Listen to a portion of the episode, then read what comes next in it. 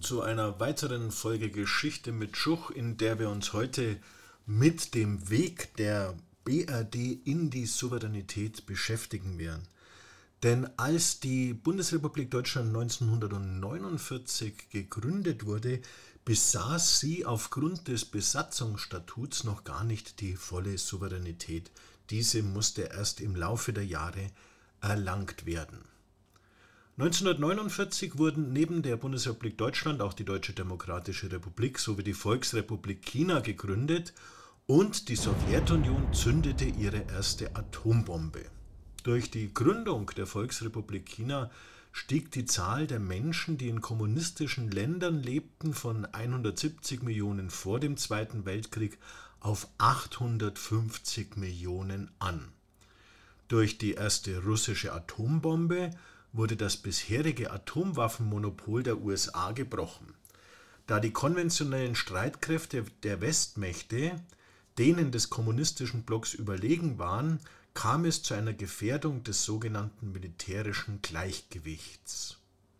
Durch den Koreakrieg, das kommunistische Nordkorea griff 1953 den Süden an, befürchtete man, dass ähnliches auch in Europa geschehen könne, also dass ein Übergriff des Ostblocks auf die westlichen Länder stattfinden könne. Zur Wahrung des Gleichgewichts zwischen Ost und West wurde von führenden Politikern des Westens, allen voran aus den USA, die wirtschaftliche und militärische Westintegration der Bundesrepublik Deutschland als vorrangig angesehen. Für Konrad Adenauer, den Bundeskanzler, war diese der einzige Weg, die militärische Sicherheit, den wirtschaftlichen Aufschwung und die vollständige Souveränität und letztlich auch die Wiedervereinigung zu erreichen. Die Integration und die Ausrichtung nach Westen sollte ein Beitrag zur Zusammenarbeit der westeuropäischen und atlantischen Staaten sein und sie sollte Frankreich die Furcht vor Deutschland nehmen. Zudem vertrat Adenauer die sogenannte Magnettheorie, die besagt, dass eine freiheitlich-demokratische und wirtschaftlich erfolgreiche Bundesrepublik Deutschland eine Magnetwirkung auf die Bevölkerung der DDR ausüben würde und so die Wiedervereinigung also magnetisch zustande kommen würde. Konrad Adenauer verfolgte eine Politik der kleinen Schritte, die hin zur Souveränität führen sollte. Und die schauen wir uns jetzt ein bisschen genauer an. Der erste Schritt war das sogenannte Petersberger Abkommen mit den Hohen Kommissaren, das zehn Wochen nach Konrad Adenauers Wahl zum Bundeskanzler geschlossen wurde. Dieses Petersberger Abkommen beinhaltete den weitestgehenden Stopp von Demontagen, die Einrichtung von Konsulaten durch die Bundesrepublik Deutschland, die ja für den Handel sehr wichtig waren und auch für die diplomatische Anerkennung. Zudem sagte Adenauer den Beitritt der BRD in die internationale Ruhrbehörde zu und erkannte damit diese auch an. Des Weiteren erfolgte zusammen mit dem Saargebiet der Beitritt zum Europarat, was eine Anerkennung der Eigenstaatlichkeit des Saargebiets darstellte. Dies führte zu ziemlicher Empörung in Teilen der Bevölkerung. Die internationale Ruhrbehörde stellte nach drei Jahren die Tätigkeit ein und die Montanunion wurde gegründet. Was das Saargebiet betrifft, so wurde dieses 1957 nach einer Volksabstimmung Teil der Bundesrepublik Deutschland. Konrad Adenauers Strategie, über die Westintegration zur Souveränität zu gelangen, war durch die Zeitumstände, zum Beispiel eben den Koreakrieg, begünstigt. 1951 kommt es zur Revision des Besatzungsstatuts und der Bundesrepublik Deutschland wurde die Errichtung des Auswärtigen Amts und somit eine eigenständige Außenpolitik genehmigt. Konrad Adenauer selbst wurde erster Außenminister der Bundesrepublik Deutschland, also hatte das Bundeskanzleramt und gleichzeitig das des Außenministers inne. Durch die Errichtung des Auswärtigen Amts war dann auch die Möglichkeit gegeben, dass die Bundesrepublik Deutschland selbstständig diplomatische Beziehungen mit anderen Ländern aufnehmen konnte. Die Vereinigten Staaten von Amerika, Frankreich und Großbritannien hoben dann auch in dieser Revision des Besatzungsstatuts den Kriegszustand mit Deutschland auf. Winston Churchill, der britische Premierminister, schlug 1950 kurz nach Ausbruch des Koreakriegs die Schaffung einer Europaarmee vor, an der auch Kontingente der Bundesrepublik beteiligt sein sollten. Im August 1950 forderte Adenauer eine Verstärkung der westlichen Besatzungstruppen in der Bundesrepublik und bot eben diese deutschen Kontingente für eine Europaarmee an.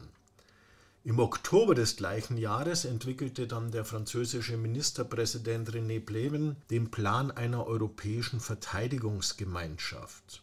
Deutschland sollte an dieser mit Truppenverbänden beteiligt werden und diese sollten auf internationale Brigaden verteilt werden, sodass ein deutscher Alleingang unmöglich wäre. Diese Pläne kamen natürlich dem, aus dem französischen Sicherheitsdenken heraus. Das Projekt fand relativ breite Zustimmung und der SPD-Vorsitzende Kurt Schumacher forderte als Voraussetzung für den deutschen Verteidigungsbeitrag die volle wirtschaftliche und politische Gleichberechtigung der Bundesrepublik.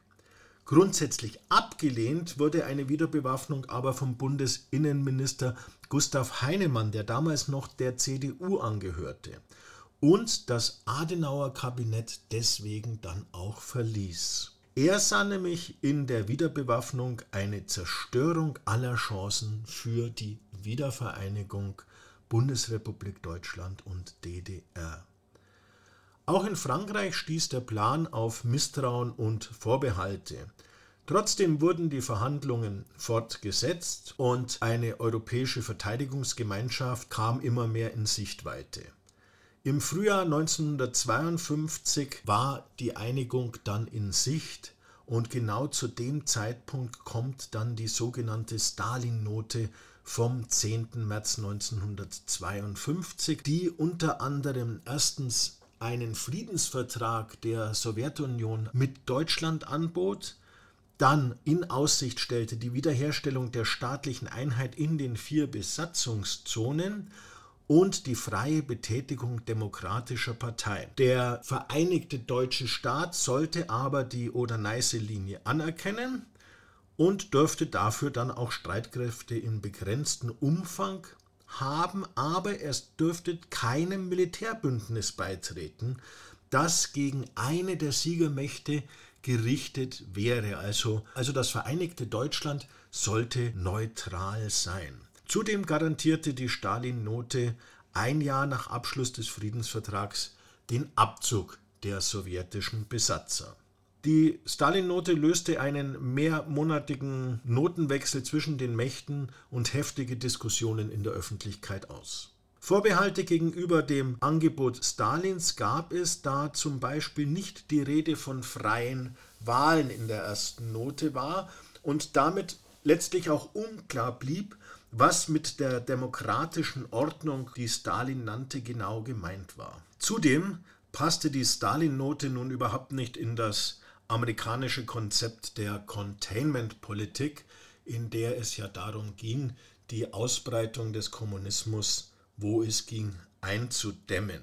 In einer zweiten Note erwähnte dann Stalin freie Wahlen, doch sollten diese unter Aufsicht der vier Besatzungsmächte erfolgen, die ein Vetorecht haben sollten. Der Westen vermutete daher, dass das Ganze nur ein taktisches Manöver war, um die militärische Westintegration der Bundesrepublik Deutschland zu verhindern. Zudem befürchteten die Gegner eines solchen Friedensvertrags mit der Sowjetunion, dass der Druck derselben, die unmittelbar an der deutschen Grenze stünden, zu stark werden würde. Gerade auch Adenauer vertrat diese Ansicht vehement. Er glaubte, dass es, auch wenn man das Gebot ablehnen werde, nämlich durchaus weitere Chancen für eine Wiedervereinigung gäbe. Gustav Heinemann hingegen warf Adenauer die Verkennung der Wirklichkeit vor und verlangte eingehende Verhandlungen, um die Ehrlichkeit von Stalins Angebot zu erforschen. Die Westmächte forderten mit Zustimmung Adenauers die Abhaltung freier Wahlen, und zwar schon vor den Friedensverhandlungen und lehnten jegliche Neutralitätsforderung gegenüber einem wiedervereinigten Deutschland ab. was letztlich da dazu führte, dass es zu keinen ernsthaften Verhandlungen über die Stalin-Note kam.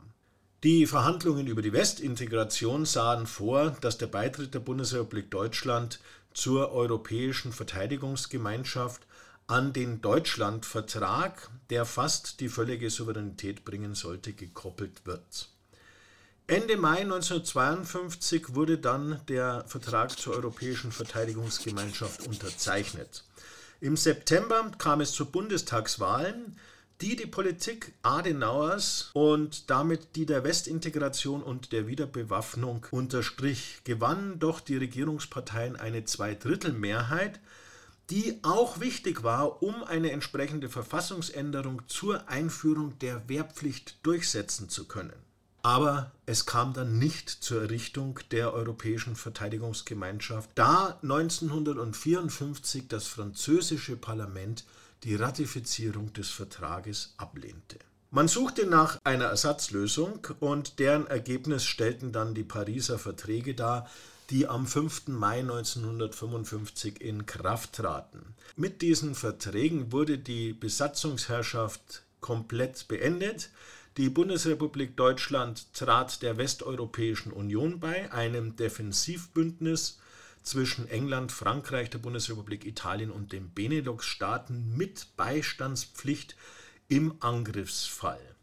Jedoch sollten die deutschen Truppen nicht in übernationale Streitkräfte integriert werden. Die Bundesrepublik Deutschland erklärte zudem den Verzicht auf ABC-Waffen und auf weitreichende Offensivwaffen.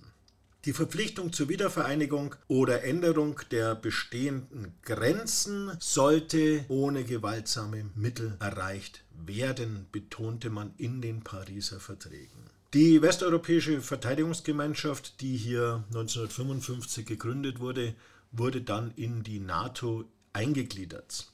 Die Bundesrepublik Deutschland wird damit Mitglied der NATO und erhielt gemäß dem Deutschlandvertrag, der in die Pariser Verträge integriert wurde, die fast völlige Souveränität.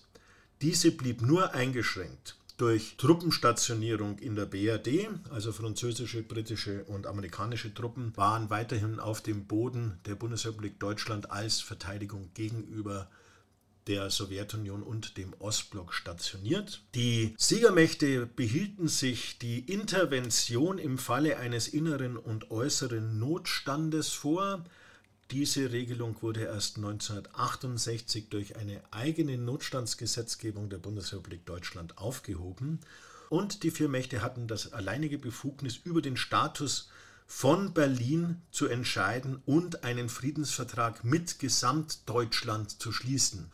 Soweit also die, die Entwicklung der vollen Souveränität der Bundesrepublik Deutschland ich hoffe, ihr hattet ein bisschen Spaß an den Informationen, habt was Neues erfahren und bleibt mir gewogen bis zum nächsten Mal, wenn es wieder heißt Geschichte mit Schuch.